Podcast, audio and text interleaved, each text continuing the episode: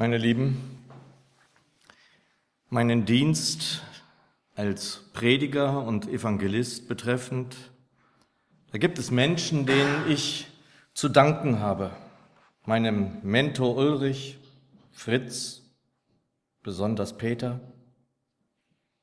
Auch hier in der Gemeinde gibt es Menschen, ohne die es gar nicht gegangen wäre.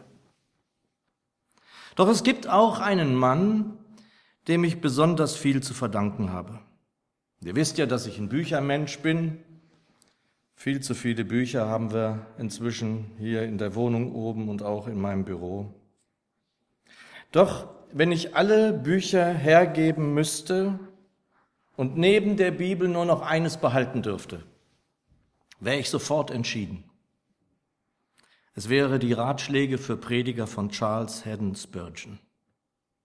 Es sind Vorträge gehalten an dem Seminar, das er gegründet hat, um Prediger, Pastoren auszubilden. Er selber hat nie Theologie studiert. Wie vielen Dienern im Wort er wohl damit zum Segen geworden ist? Nichts und niemand hat mir so konkret helfen können in meinem Dienst wie dieser Mann. Das Online-Lexikon Wikipedia schreibt, zwischen Spurgeon und dem Begründer der deutschen Baptistengemeinden Johann Gerhard Onken bestand eine enge Verbindung. Über viele Jahrzehnte erschienen die Predigten und Schriften Spurgeons in dem von Onken gegründeten Verlagshaus, dem heutigen Onken Verlag. Und dieser Spurgeon hat zum Beispiel das, was ich besonders schätze, 20 Jahre an den Psalmenauslegungen gesessen, 20 Jahre. Ein Mann, der Bücher liebte. Ich glaube, seine Bibliothek umfasste 120.000 Bücher. Und von diesem Spurgeon stammen Worte, die er am Ende seines Weges hier auf Eden, Erden geprägt hat. Er sagte, meine ganze Theologie ist auf vier Worte zusammengeschrumpft. Jesus starb für mich. Unser Predigtwort, ihr Lieben, steht im Römerbrief, Kapitel 10. Römerbrief, Kapitel 10, die Verse 4 bis 13. Und ich lese sie uns in der alten Zürcher Übersetzung. Römer 10, 4 bis 13. Es heißt dort, denn das Ende des Gesetzes ist Christus zur Gerechtigkeit für jeden, der glaubt. Denn Mose schreibt, dass der Mensch, der die auf dem Gesetz beruhende Gerechtigkeit übt, durch sie leben wird. Die Gerechtigkeit aber, die aus Glauben kommt, sagt so, Sprich nicht in deinem Herzen, wer wird in den Himmel hinaufsteigen, nämlich um Christus herabzuholen. Oder wer wird in die Unterwelt hinabsteigen, nämlich um Christus von den Toten heraufzuholen sondern was sagt sie? Nahe ist dir das Wort in deinem Munde und in deinem Herzen, nämlich das Wort vom Glauben, das wir predigen. Denn wenn du mit deinem Munde Jesus als den Herrn bekennst und mit deinem Herzen glaubst, dass Gott ihn von den Toten auferweckt hat, wirst du gerettet werden. Denn mit dem Herzen glaubt man zur Gerechtigkeit mit dem Munde aber bekennt man zur Seligkeit. Die Schrift sagt ja, jeder, der an ihn glaubt, wird nicht zu Schanden werden. Denn es ist kein Unterschied zwischen Jude und Grieche, denn einer und derselbe ist Herr über alle, der reich ist für alle, die ihn anrufen. Denn jeder, der den Namen des Herrn anruft, wird gerettet werden. Und so will ich dir danken, lieber Herr, dass du hier bist, dass du uns alles zeigen willst durch deinen Geist, in alle Wahrheit führen willst, uns an alles erinnern willst, was du uns gesagt hast. Herr, wir brauchen Weisheit und du bist reich an Weisheit. Du hast einen Geist der Weisheit, der uns das Wort aufschließen kann. So segne uns nun dein Wort. Amen. Meine Lieben, wir haben kürzlich lieben Besuch aus der Familie gehabt hier bei uns und dort einen Topf Narzissen geschenkt bekommen. Wir stellten, weil wir viel um die Ohren hatten mit den Gästen, den Topf in irgendeine Stelle in der Wohnung. Wenn man keine Zeit hat, sich groß Gedanken darüber zu machen, wo dieses Pflänzchen so gedeihen könnte. dann ließen sie ein wenig die Köpfe hängen, bis wir sie direkt dort dann hinstellten, meine Frau, wo sie ungehindert Zugang zum Licht hatten. Alle ihre kleinen Köpfchen waren am nächsten Tag ausgerichtet zum Licht hin. Wenn sie gekonnt hätten, wären sie noch durch die Glasscheibe durch. Und ich drehte den Topf herum, um dieses Phänomen nochmal bestaunen zu können, sozusagen. Das habe ich als Junge auch immer schon gemacht. Da waren also die Köpfe in die falsche Richtung sozusagen und die andere Richtung gerichtet. Am nächsten Morgen war jedes kleine Köpfchen wieder zum Licht hin ausgerichtet. So dachte ich natürlich darüber nach. Wir wissen hier als Gemeinde, als Geschwister, wohin unsere Köpfe ausgerichtet sein sollten. Wir kommen hierher, um im Licht zu sein, heute besonders zu sehen, wie schön, um in seinem alles durchdringenden Licht stehen zu dürfen, wandeln zu dürfen, um mit Wahrheit und Klarheit erfüllt werden zu können. Und es ist unsere Aufgabe, nicht nur bei uns selbst, bei unserer Familie dafür Sorge zu tragen, sondern für Menschen in unserem Umfeld, in Verwandtschaft, in Bekanntschaft, in, bei Nachbarn ist es die Aufgabe von uns, ihnen das aufzuzeigen. Sieh mal dort, neige den Kopf dorthin, dorthin richte dich aus, dort halte inne. Da in dieses Licht stelle dich, um zu dem finden zu können, der Wärme und Licht in dein Herz bringen wird, bringen kann. Also neige dich sozusagen dem Licht zu. Nur Licht bringt Leben. Zu Beginn des Johannesevangeliums diese für Neulinge im Glauben besonders rätselhaft anmutenden Worte. Im Anfang war das Wort. Im Anfang war das Wort. Jene Worte, die uns durch den Geist den Herrn Jesus in einer Art und Weise nahebringen können, wie kaum etwas sonst. In Vers 4 heißt es da, in ihm war Leben und das Leben war das Licht für die Menschen. Und weiter in Vers 9, das wahre Licht, das jeden Menschen erleuchtet, kam in die Welt. Das wahre Licht, das jeden Menschen erleuchtet, kam in die Welt. Einen Moment. Das jeden Menschen erleuchtet. Bevor der Winter im letzten Jahr kam, stellte ich mir eine Karte, die ich geschenkt bekommen habe, in mein Bücherregal im Büro. Sie gefiel mir und gefällt mir immer noch. So habe ich sie jetzt mal abfotografiert und der Patrick wird sie uns mal durch den Beamer an die Wand werfen. Diese winterliche Gasse, rechts die Straßenlaterne, links die Häuserfassade, Schnee auf dem Weg, Schnee auf dem Geländer. Man kann das ahnen, dass es eben kalt ist, dass es schneit. Es ist kalt in dieser Welt. Und es ist düster, fast dunkel. In der Ferne kann man ahnen, da ist nichts mehr zu sehen, da die Dunkelheit sich eben ausbreitet. Wir waren selbst einmal Finsternis, wissen wir. Nun sind wir Licht in dem Herrn. Dieses Licht, das in die Welt kam und sie, diese Welt, es nicht aufnahm, sie erkannte es nicht. Sie kann jeden Menschen erleuchten. Das ist ja auch immer mal wieder, auch in deiner Anmoderation, Lili, kam auch das Wort Erleuchtung vor. Immer mal wieder in Religion, in Reden, in der Esoterik, in anderem mehr kommt dieses Wort vor aber hier ist das Licht.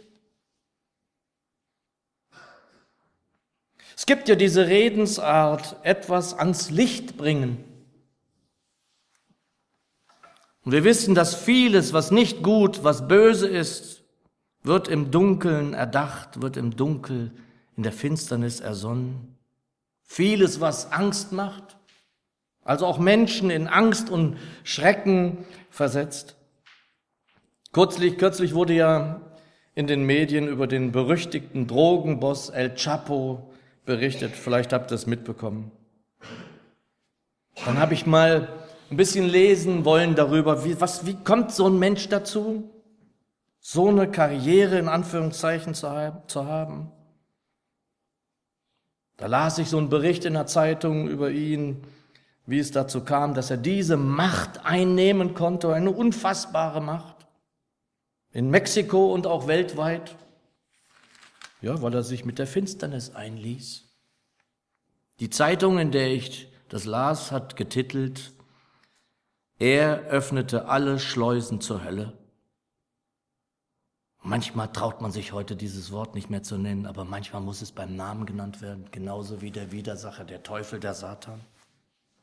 Damals schon, als die Zeitung das geschrieben hat, im Internet zu finden, in 2015, also vier Jahre her, war dieser Mann verantwortlich für 34.000 Tote. Und wir es kaum wagen, uns vorzustellen, dass auch so einen Mann dieses Licht erleuchten kann. Das wahre Licht, das jeden Menschen erleuchtet, kam in die Welt.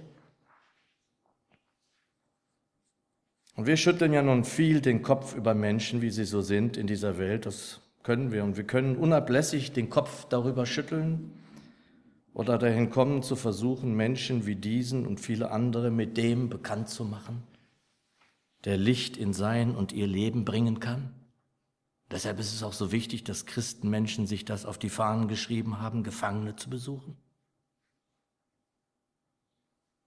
Es reicht eben nicht aus, dass Menschen ans Licht bringen, was da so Böses geschieht in der Welt durch Menschen, in Menschen. Das ist wichtig und richtig. Was Polizei und Gerichte da tun, es geht wohl eben noch nicht anders. Doch unsere Aufgabe darin ist eine andere und ganz klar.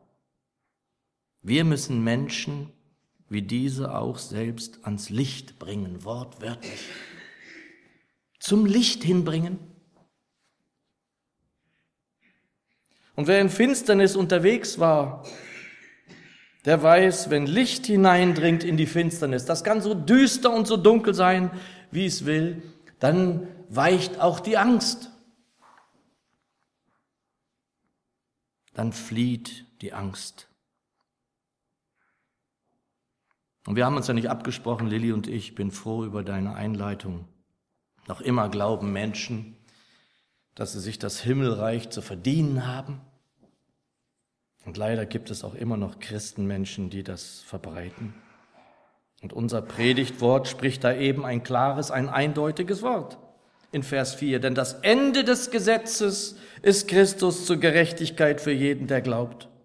Damit ist das nicht das weltliche Gesetz natürlich gemeint, sondern das Gesetz, das Mose festgehalten hat. Und Paulus führt es dann weiter aus in den folgenden Versen, das ist keine einfache Kost, wie ich finde. Ich verkürze es mal, wer das Gesetz, das Mose damals festgehalten hat, hält, der wird leben. So war es damals im alten Bund, in diesem Vertrag, der geschlossen worden ist. Es war ja auch nicht der einzige Vertrag vor dem neuen Bund. Aber nun eben haben wir den neuen Bund, haben wir den neuen Bund im Blute Jesu. Und es ist wichtig, auch das, was Lilly eben gesagt hat. Er hat alles ans Kreuz getragen. Alles. Und wer das so glaubt, ihm darin vertraut, auch sich ihm selbst anvertraut, der wird leben.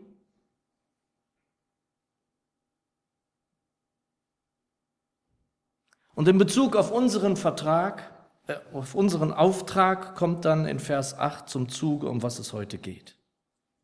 Der Apostel baut ein Wort aus 5. Mose ein und fährt gewohnt wortmächtig fort. Verse 8 und 9. Nahe ist dir das Wort in deinem Mund und in deinem Herzen. Das ist das Zitat. Und dann nämlich das Wort vom Glauben, das wir predigen. Denn wenn du mit deinem Munde Jesus als den Herrn bekennst und mit deinem Herzen glaubst, dass Gott ihn von den Toten auferweckt hat, wirst du gerettet werden. Das ist der Schlüssel, den zu gebrauchen unser Heil bedeutet. Das Bekennen des Herrn Jesus. Und das in den Versen dann sofort zu entwickeln. Du brauchst nicht in die Himmel aufzusteigen, um ihn zu finden. Du musst nicht in die Unterwelt, um sozusagen dann irgendwie dahin zu kommen, ihm zu begegnen, um dem Verderben zu entkommen. Die neue Genfer überträgt Vers 8. Im Gegenteil. Sie sagt, das Wort, das Gott spricht, ist für dich nicht in unerreichbarer Ferne. Es ist in deinem Mund und in deinem Herzen. Mit dem Wort ist die Botschaft des Glaubens gemeint, die wir verkünden. Und dann Vers 9, ein Vers, den wir alle kennen sollten. Denn wenn du mit deinem Munde Jesus als den Herrn bekennst und mit deinem Herzen glaubst, dass Gott ihn von den Toten auferweckt hat, wirst du gerettet werden. Wir können ja hier sitzen oder ich hier vorne stehen und viel erzählen. Die sichtbare, vor allem die unsichtbare Welt wird das nicht sonderlich interessieren. Wie wir heißen, wer wir sind, wird aber der Name genannt, der über allen anderen Namen steht. Dann ändert sich das sofort. Die unsichtbare Welt, die böse, unsichtbare Welt, die uns in Epheser 6 vor Augen geführt wird, interessiert sich nicht für den Namen, den du trägst. Ob du nun Jörg, Reinhard, Lilly, Bärbel heißt, das ist den wurscht. Diese dunklen Wesen, diese dunklen Mächte kennen den Paulus wohl vom Namen her, diesen Glaubensberg. Aber dann hört es auch schon auf. Nachzulesen übrigens in Apostelgeschichte 19. Der böse Geist jedoch antwortete und sagte zu ihnen, Jesus kenne ich und von Paulus weiß ich, aber wer seid ihr? Sind wir aber auf diesen Namen getauft, vor dem die Teufel zittern, wie Luther das sagt, dann sieht das eben etwas anders aus. Und deswegen ist das so wichtig, was wir hier tun, dass wir den Namen Jesus bekennen, ihn beim Namen nennen, ihn aussprechen, ihm Ehre geben in Lied, Wort, Gebet. Dann kehrt in dieser unsichtbaren Welt Ruhe ein. Und das ist auch hier so. Und deshalb ist das auch so wichtig, dass wir auf das Bekenntnis unseres Glaubens getauft sind. Deshalb geben wir auch Zeugnis vor der Gemeinde. Bräuchten wir ja nicht tun. Wir bekennen Jesus als den Herrn. Der Name wird ausgesprochen. Wenn du so dann auch mit dem Herzen glaubst, wie du ihn bekennst, dann bist du gerettet. Dann gehörst du zur Schar der Erlösten. Vers 9, denn wenn du mit deinem Munde Jesus als den Herrn bekennst und mit deinem Herzen glaubst, dass Gott ihn von den Toten auferweckt hat, wirst du gerettet sein. Und da ist wirklich ganz, ganz wichtig übrigens, dass wir glauben, dass der Vater in den Himmeln ihn von den Toten auferweckt hat. Warum? Warum das so wichtig ist? Da es nicht wenige gibt, Übrigens vor allem im Bereich Esoterik leider, die das glauben, dass es Jesus gibt. Die glauben das. Das erlebt sogar. Dass es ihn gibt und das erlebt. Sie glauben noch von ganz anderen Gestalten, dass es sie gibt und dass sie leben. Doch wer bekennt und glaubt, also wirklich mit dem Herzen glaubt, dass der Abba, der liebe Vater, der liebende Vater es war, der ihn von den Toten auferweckt hat, der weiß auch, dass er der Sohn Gottes ist, der Christus, von dem hier die Rede ist, versteht ihr? Und es ist so wichtig, dass Paulus das hier betont und mit dem Herzen glaubst. Das ist also nicht irgendwie so eine Annahme, dass es Jesus gegeben hat. Das wird ja teilweise sogar in der Welt auch noch bestritten. Also ich nehme mal an, dass Jesus gelebt hat. Das wäre ja schon eine Stufe drüber.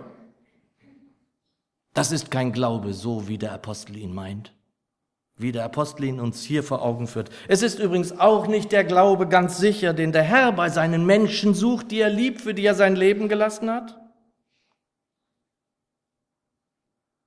Und deshalb, wenn ich auch bei Evangelisationen mit Menschen Gespräche führe, die auf dem Weg zu diesem Jesus sind, dann ist eine der Fragen, die ich fast immer stelle, möchtest du ihm nachfolgen?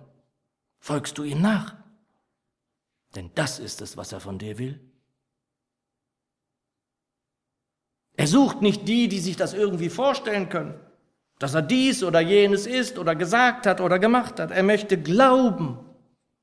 Ihn beeindruckt Glauben hier auf Erden, wenn Menschen sich ihm ganz anvertraut haben, wenn sie ihm blind vertraut haben, spricht nur ein Wort, so wird mein Diener gesund. Das ist ein Glaube, so wie er ihn sucht. Sprich nur ein Wort, so wird meine Seele heil.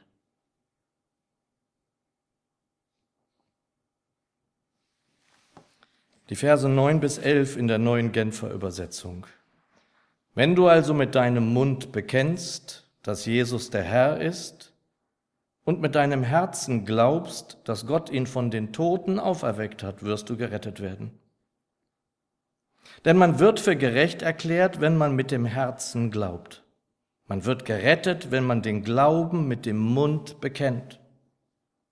Darum heißt es in der Schrift, jeder, der ihm vertraut, wird vor dem Verderben bewahrt werden. Der Eingangsgedanke war ja, dass Menschen sich dem Licht zuwenden. Und sie werden dies möglicherweise jetzt in der Gnadenzeit noch tun, wenn wir sie an dieses Licht heranführen.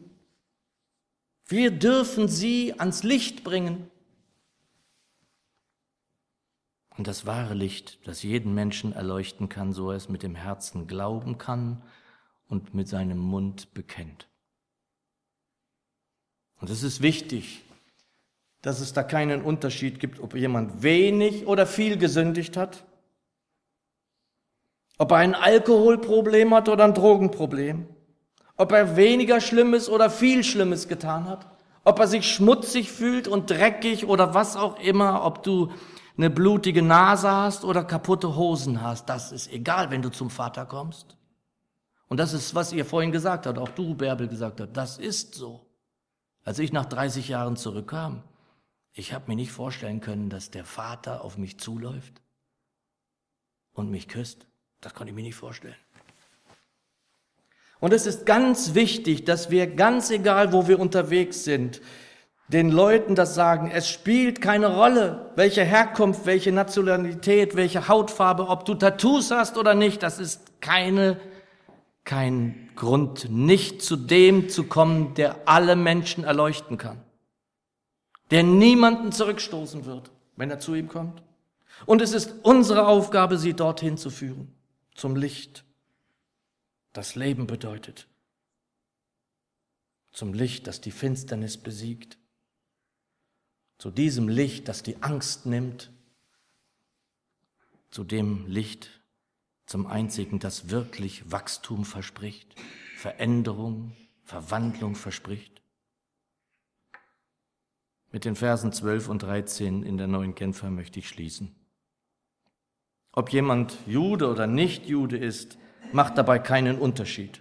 Alle haben denselben Herrn und er lässt alle an seinem Reichtum teilhaben, die ihn im Gebet anrufen. Denn jeder, der den Namen des Herrn anruft, wird gerettet werden. Amen.